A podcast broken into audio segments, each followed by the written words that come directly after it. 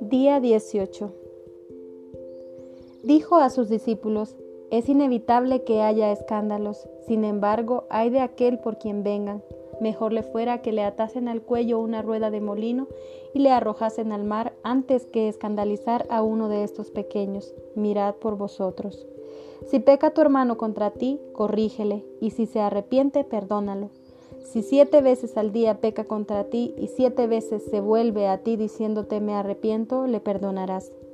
Dijeron los apóstoles al Señor, acrecienta nuestra fe. Dijo el Señor, si tuvieran fe tanto como un grano de mostaza, dirían a este sicómoro, desarráigate y plántate en el mar, y él les obedecería.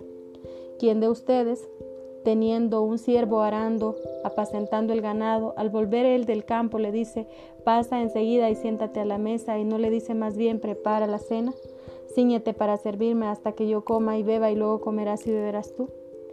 Deberá gratitud al siervo porque hizo lo que se le había ordenado. Así también ustedes, cuando hicieran estas cosas que os están mandadas, decid, somos siervos inútiles, lo que teníamos que hacer, eso hicimos. Lucas capítulo 17 versículos del 1 al 10. Tengo hoy muy presente estas enseñanzas del Señor. Primero, cuida tu corazón para no escandalizar a los demás con tus malas actitudes, malas palabras.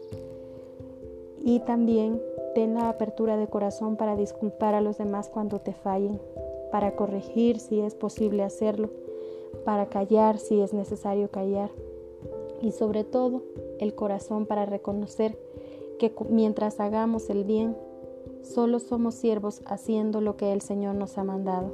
Él que nos ha hecho el más supremo bien, no nos pide otra cosa sino que amemos y que sembremos bien y bondad en el mundo. A continuación realiza las oraciones de todos los días.